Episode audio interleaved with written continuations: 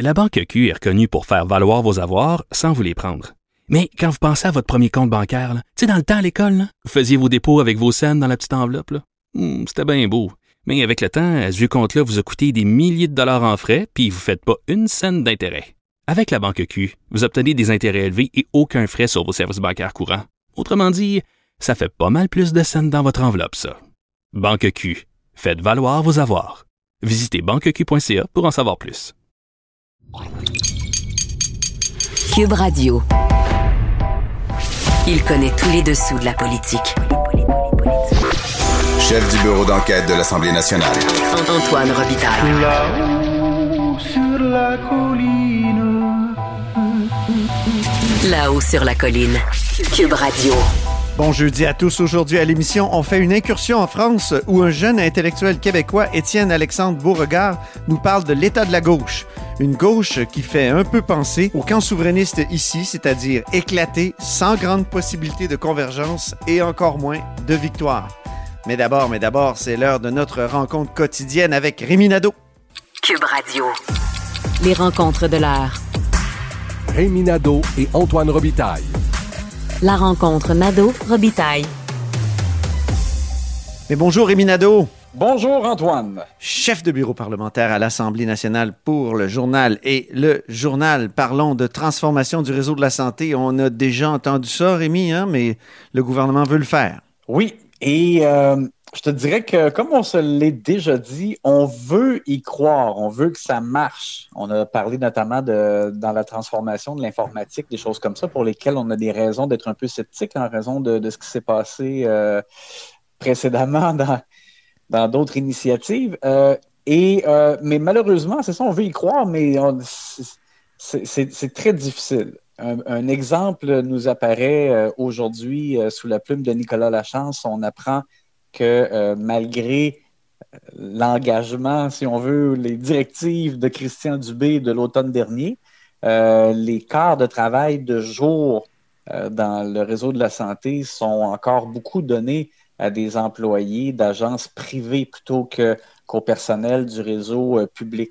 Et c'est super important parce que euh, on n'arrête pas de dire que pour que ça fonctionne mieux dans le réseau de la santé, ça prend plus d'infirmières. Il faut qu'il y ait moins de temps supplémentaire obligatoire pour que ce soit plus tentant euh, pour des infirmières justement de se diriger euh, dans le réseau public, euh, etc. Dans les débats, on se rend compte que pour les infirmières, l'horaire est encore plus important peut-être que, le salaire à certains égards. Oui, c'est ça, parce que M. Dubé, pour essayer de donner une bonne impulsion, euh, a proposé des primes pour faire revenir euh, des infirmières. C'est en moyenne 15 000 qu'on offre pour des infirmières à temps plein, mais malgré tout, ça avance lentement. Et le problème, c'est ça, c'est que ce qu'elles veulent surtout qu'il y ait comme changement, c'est qu'il n'y ait plus de temps supplémentaire obligatoire. Et j'avoue que j'ai toujours du mal à, m'imaginer comment on peut se sentir quand on est euh, exténué après plusieurs longs quarts de travail et que quand le quart de travail se termine, ton patron te dit, ben regarde, désolé, mais tu dois faire un autre 8 heures, arrange-toi pour tenir euh, comme tu peux.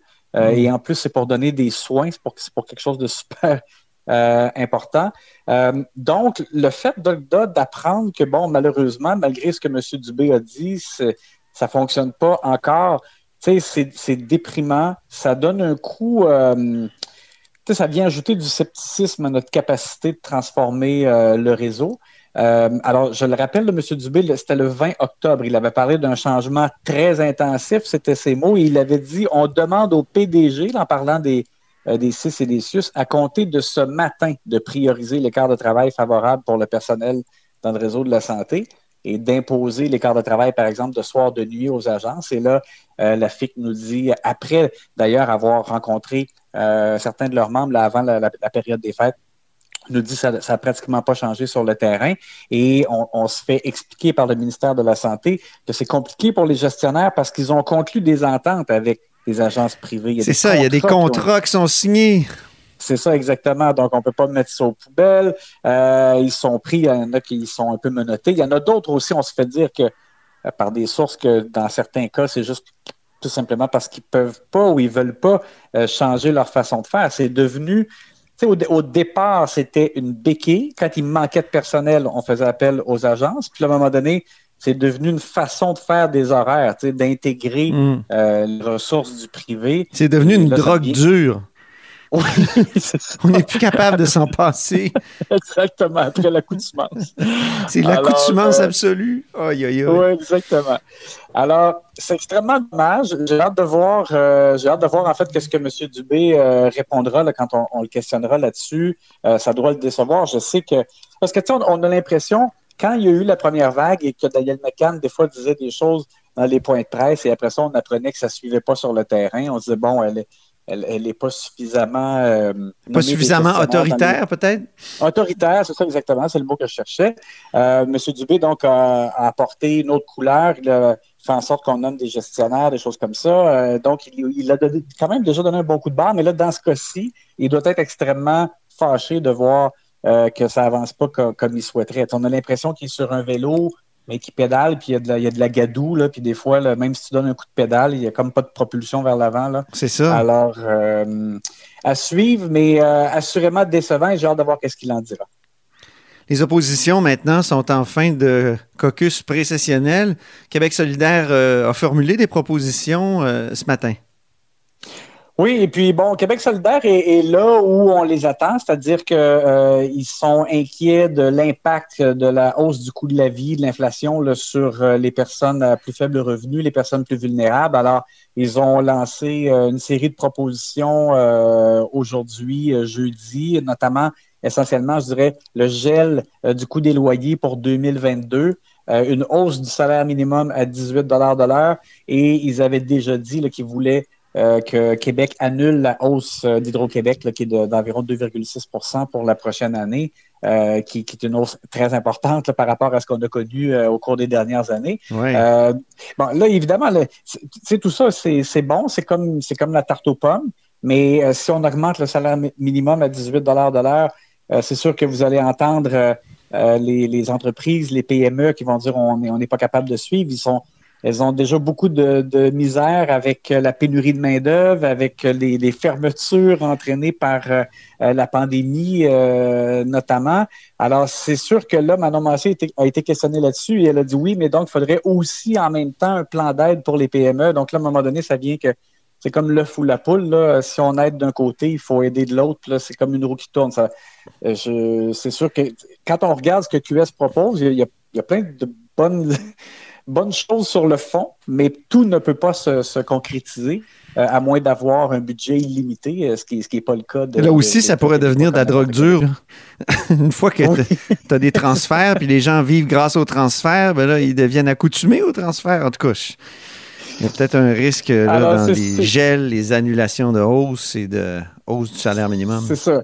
Moi, j'ai l'impression que c'est. On va voir évidemment la semaine prochaine, avec le retour au Salon Bleu, la, la reprise de, de la partie euh, de la joute oratoire au Salon Bleu. On va reprendre nos Exactement. analyses de la moi, période je- de questions. Moi, Analyse je sportive, le je dirais même. exact. Et j'ai l'impression que c'est ce que le gouvernement Legault va rétorquer euh, à QS, c'est qu'ils vont dire on peut pas tout faire, vous allez prendre l'argent où, etc., etc. Mais au voilà, moins, ça le c'est- mérite, je pense, Rémi, de parler d'autre chose que la COVID et la santé. Ça, je pense que c'est Oui. une volonté chez Québec solidaire de, de- de- sortir de ces thèmes-là, même si ça rejoint, euh, évidemment, euh, l'inflation est due à la COVID, tout ça, mais ça fait rien. Là, on se préoccupe euh, du vécu des gens au quotidien. Donc, euh, c'est ça. C'est euh, si- si- est-ce qu'on veut vraiment d'un espèce de référendum sur la gestion de la COVID? Non, je pense que personne veut ça pour les prochaines élections. Oui, et, et comme tu l'as dit, là, ce dont ils ont parlé aujourd'hui, euh, les- le coût du- des logements, le coût des maisons, le coût de l'épicerie, ça touche tout le monde. J'ai dit que les partis étaient en fin de caucus de rentrée. En fait, c'est pas tout à fait vrai parce que le Parti québécois, lui, il l'a commencé aujourd'hui et tu parles de 12 travaux en santé. Oui, ben ils ont euh, présenté une liste de choses qu'il faudrait faire en santé. Là, c'est un peu la même chose. Là. Dans le cas de QS, là, je disais l'argent n'est pas illimité. Euh, dans le cas du PQ, c'est un peu. euh, euh, ils ont présenté des solutions qu'on connaît. euh, et on sait que le gouvernement actuel essaie, la- pour la plupart, là, de les appliquer, mais que c'est compliqué. C'est justement, c'est mettre fin au temps supplémentaire obligatoire, euh, arrêter d'avoir recours aux agences privées de placement. Bon, alors on sait qu'on est, on est en travail présentement pour essayer d'y arriver. Mhm. Euh, le PQ n'a pas non plus présenté, de, par exemple, de budget pour accomplir ces choses-là, n'a pas détaillé vraiment. Ils ont présenté comme une liste de, de solutions pour euh, améliorer le réseau de la santé. Ah, Je te dirais que dans, dans la plupart des cas, ce sont des pistes euh, qu'on connaît déjà, comme je te dis, qu'on essaie d'appliquer même euh, dans, dans plusieurs des cas. Mais ça a été leur façon, en fait, de, de mettre euh, la rondelle sur la patinoire de leur côté euh, aujourd'hui. Et à travers ça, ben, tu as, Paul Saint-Pierre Plamondon qui a affirmé que le troisième lien est un projet niochon. Honnêtement, il, il peut être extrêmement contre le projet. Je vois pas à quoi, euh, je vois pas qu'est-ce que ça apporte euh, de- de- d'utiliser comme une insulte comme ça. Je suis pas sûr que c'est très habile. Peut-être qu'il a cherché tout simplement à marquer les esprits en ayant un peu plus de couleur. mhm. Mais c'est juste que il y, y a plein de gens qui, qui croient que ça prend euh, une, euh, une nouvelle infrastructure pour euh, régler le, pro- le problème de congestion entre Québec et Lévis. Dire que c'est gnochon euh, Mm. euh, de vouloir faire un projet. En tout cas, moi, je suis pas sûr qu'il y a marqué Il y a tellement de bons arguments contre ce projet-là qu'il n'y a pas besoin d'insultes, en effet. Alors, euh, je te dirais que c'est pas. Moi, personnellement, mais bon, ben, évidemment, là, les gens savent que moi, je suis pour un projet euh, de troisième lien, mais c'est juste que, tu sais, honnêtement, je vois pas. ce- euh, outre le fait de peut-être faire en sorte que des, des gens vont se sentir insultés, là, je vois pas qu'est-ce que ça a apporté. Euh, ouais. C'est le dernier caucus. L'utilisation de ce vocabulaire. Ben oui, c'est le dernier caucus pré-sessionnel avant les élections. là. Il dit, Mm. La session va se terminer en juin, puis après ça, ça va être, on va être en mode électoral. Et là, évidemment, les questions commencent à se poser. Les vétérans, là, Sylvain Gaudreau dans Jonquière et Véronique Yvon dans Joliette, euh, c'est deux vétérans importants du Parti québécois. Est-ce qu'on sait s'ils vont se représenter? Non. Et la question a été posée donc euh, à quelques reprises dans le cadre de ce point de presse-là. Euh, Paul Saint-Pierre Plamondon euh, a comme prétexté que comme c'était la première fois que les députés se revoyaient en personne, euh, c'était comme s'il ne savait pas. Il peut, à mon avis, il ne peut pas vraiment ne pas le savoir. Ou vraiment, ou si c'est le cas, c'est mauvais signe parce que euh, ils ont vraiment besoin de Sylvain Gaudreau à Jonquière et Véronique, Véronique Yvon à Joliette. Et dans les deux cas, ils n'ont pas encore affirmé clairement s'ils seront candidats à la prochaine élection.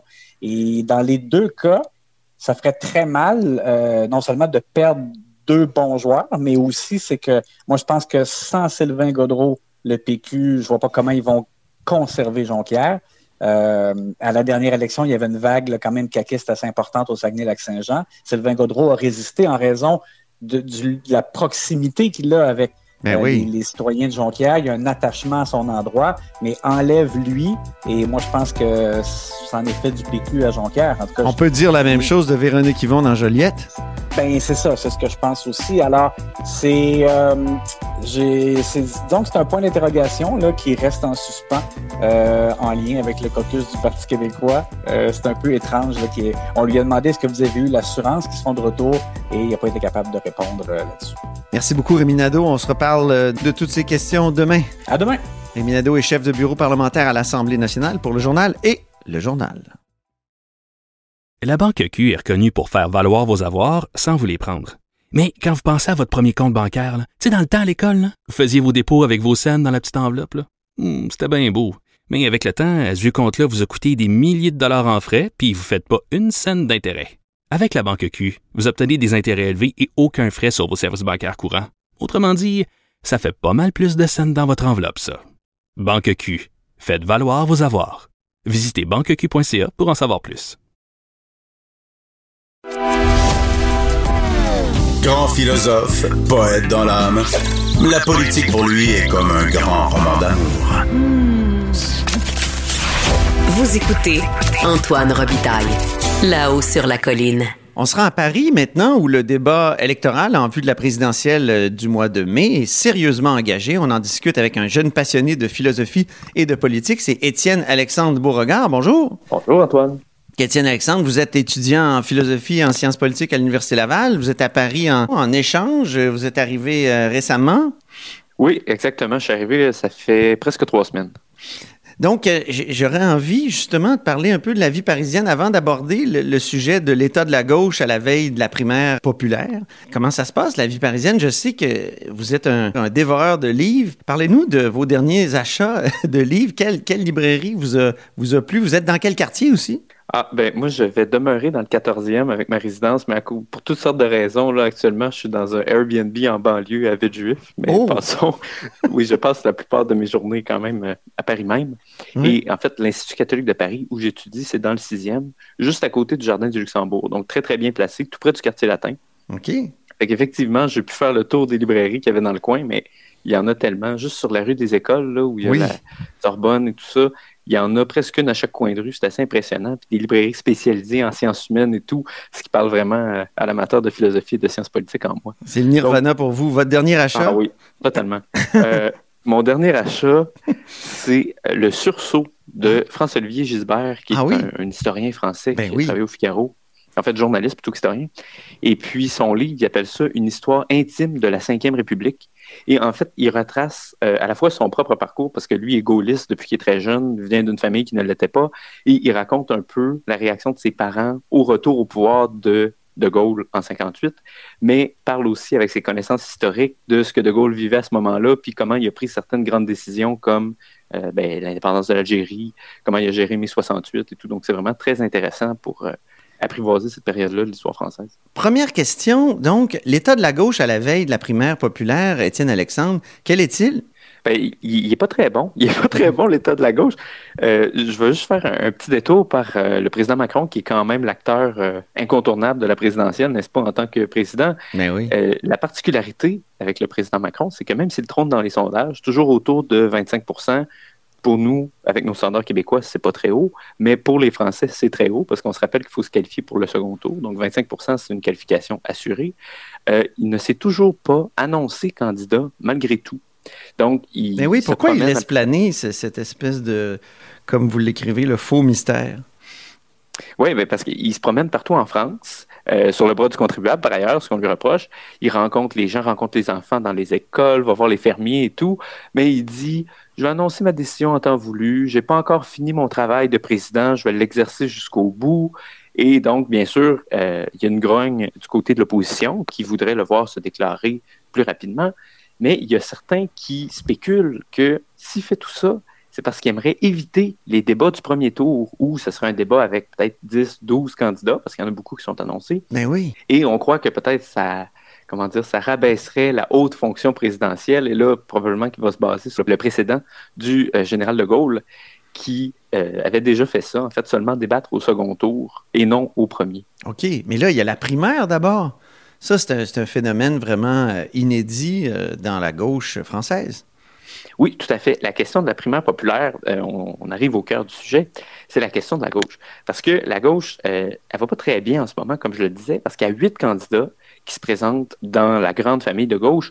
Ensemble, ils rassemblent seulement 27% du vote. C'est pas beaucoup pour une famille qui était jadis une sur deux en France. Mhm. Mais même le plus haut à gauche, qui est euh, Jean-Luc Mélenchon, qui est l'équivalent de Québec solidaire en France, là, si on veut euh, Ouais, ouais, ouais. faire des parallèles, euh, il est seulement à 13% et ça le place cinquième. Donc, il n'y a virtuellement aucune chance en ce moment qu'un candidat de gauche se rende au second tour. Et là, euh, évidemment, pour beaucoup de gens à gauche de l'échiquier politique, c'est un problème. Mhm. Donc, il y a une initiative absolument unique en son genre, partie de la base, comme on dirait, c'est ce qu'on appelle la primaire populaire. Et ça, en fait, c'est des citoyens, euh, des organisateurs qui sont à gauche, mais qui ne sont pas associés à aucun parti, à aucune formation politique, qui ont décidé de créer une primaire un peu euh, clandestine et de dire aux gens, ben, si vous vous associez aux valeurs de la gauche, signez, vous allez pouvoir participer à la primaire et vous élirez parmi les différents candidats de la gauche en ce moment. Et là, c'est quand même tout un phénomène parce qu'il y a, euh, en date d'aujourd'hui, 467 000 inscrits, ce qui est très grand. C'est beaucoup plus que la primaire de la droite qui Ah était à 140 000. M. Mélenchon qui a un parti de peut-être 120 000 adhérents qui disent l'avoir investi. Là. Donc, on est beaucoup, beaucoup plus que les autres investitures. Mais euh, ce qui est encore plus particulier, c'est qu'il y a des candidats qui sont dans cette primaire-là sans leur consentement. Mhm. Je pense à Anne Hidalgo, qui est candidate du Parti socialiste. La mairesse de Jadot. Paris? Oui, la maire de Paris. Oh, pas? pardon. Parce qu'eux ne disent pas mairesse. Oui, Hein, oui. C'est la femme du maire, la mairesse. C'est vrai. très particulier. Et euh, M. Mélenchon, les trois ont dit on ne veut rien savoir. enlevez-nous du bulletin, mais les organisateurs de la primaire populaire ont refusé. Donc, Donc, ils, vont être sur le bulletin à à, leur corps défendant. Ah, c'est bon. Exactement. Puis il y a une primaire Ben, en à droite aussi. Puis là, pour les gens qui connaissent peu la, la politique française, euh, Emmanuel Macron euh, n'est euh, d'aucun camp, ni la gauche ni la droite. Oui, il est un peu, un peu inqualifiable par rapport à l'axe gauche-droite, mais il faut savoir, c'est un ancien ministre du Parti socialiste, il était Oui. ministre sous François Hollande, mais c'est sûr qu'il occupe une espèce de position centriste, mais qui parle quand même à certains affects progressistes, hein, parce qu'il défend beaucoup l'adhésion à l'Union européenne et euh, plutôt frileux à l'idée de contrôler l'immigration, qui est évidemment une grande demande à droite.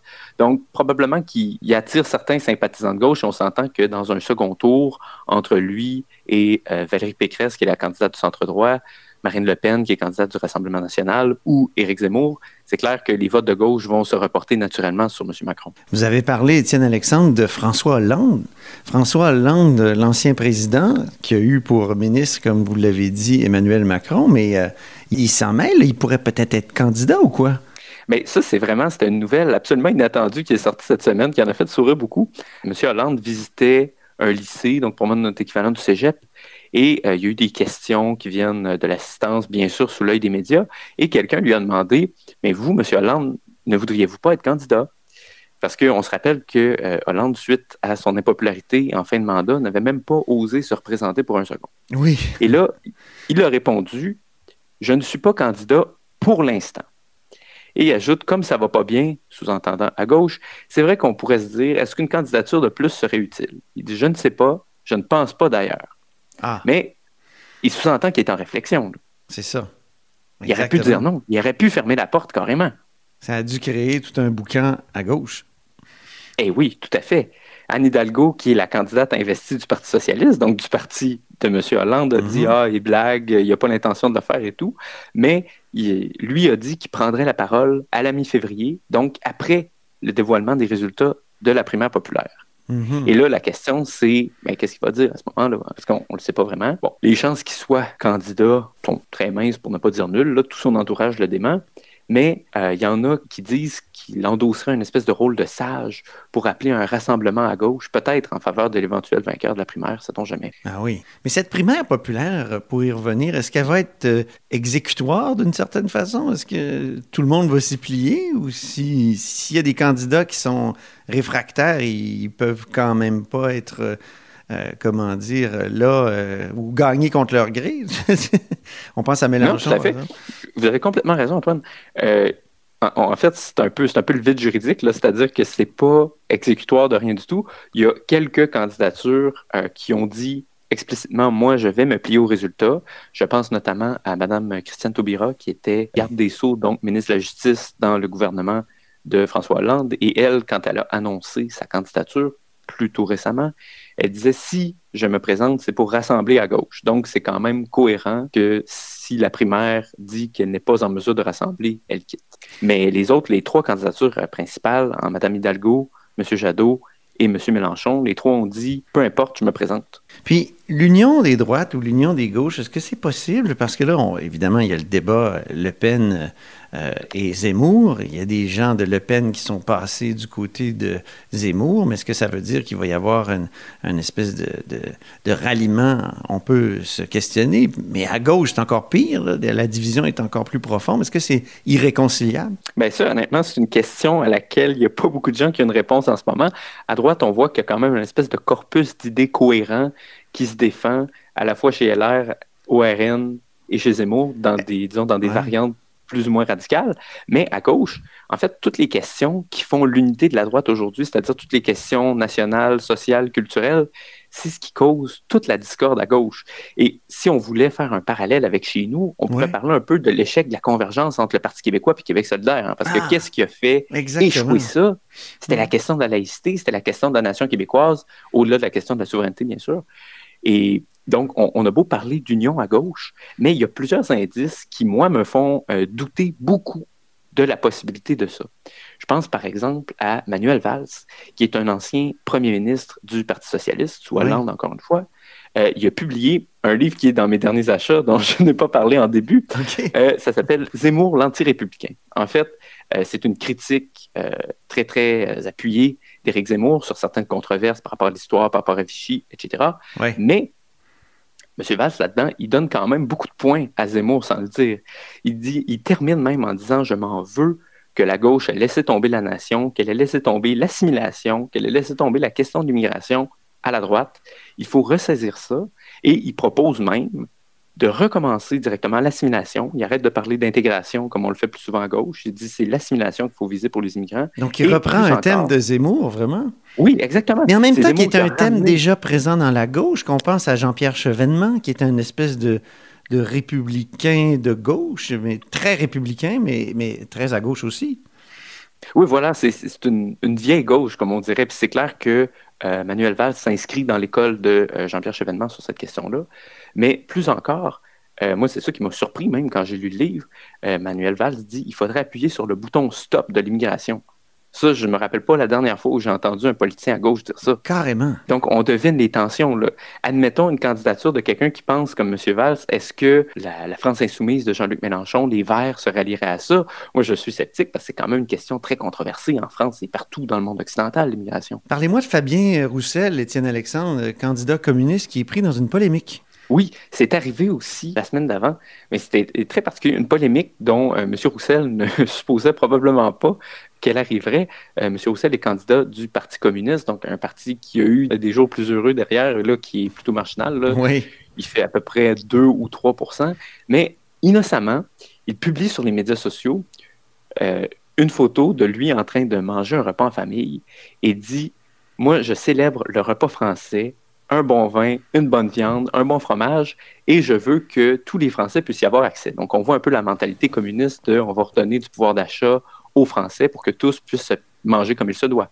Mais ça a été interprété par certains très à gauche comme et je cite parce que c'est très drôle, euh, il y a quelqu'un qui a répondu ça sur Twitter, il a dit c'est un appel du pied à la droite identitaire. Pourquoi? Parce qu'il défend quelque chose comme une espèce d'identité française qui serait en fait structurée autour du repas ici. Et un communiste euh, zémourien. Oui, oui, exactement.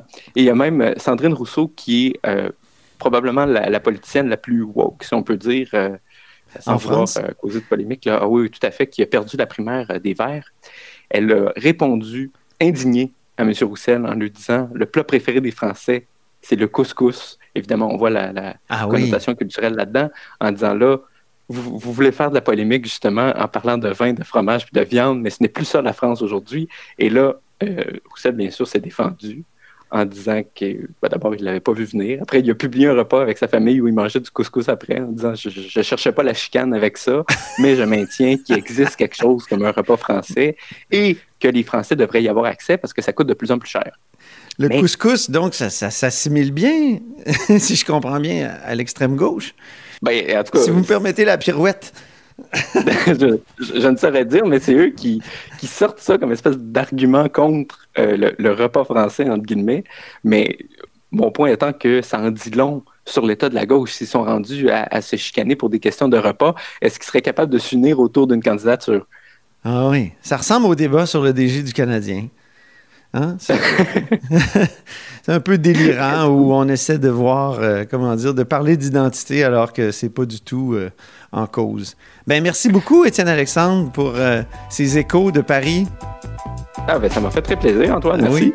Oui. Étienne Alexandre Beauregard est étudiant en philosophie et en sciences politiques à Laval. Il est à Paris pour la session en échange et il nous faisait finalement ses premières impressions de France et de la politique française. Et c'est ainsi que se termine La Haut sur la Colline en ce jeudi. Merci beaucoup d'avoir été des nôtres. N'hésitez surtout pas à diffuser vos segments préférés sur vos réseaux. Ça, c'est la fonction partage. Et je vous dis à demain. Radio.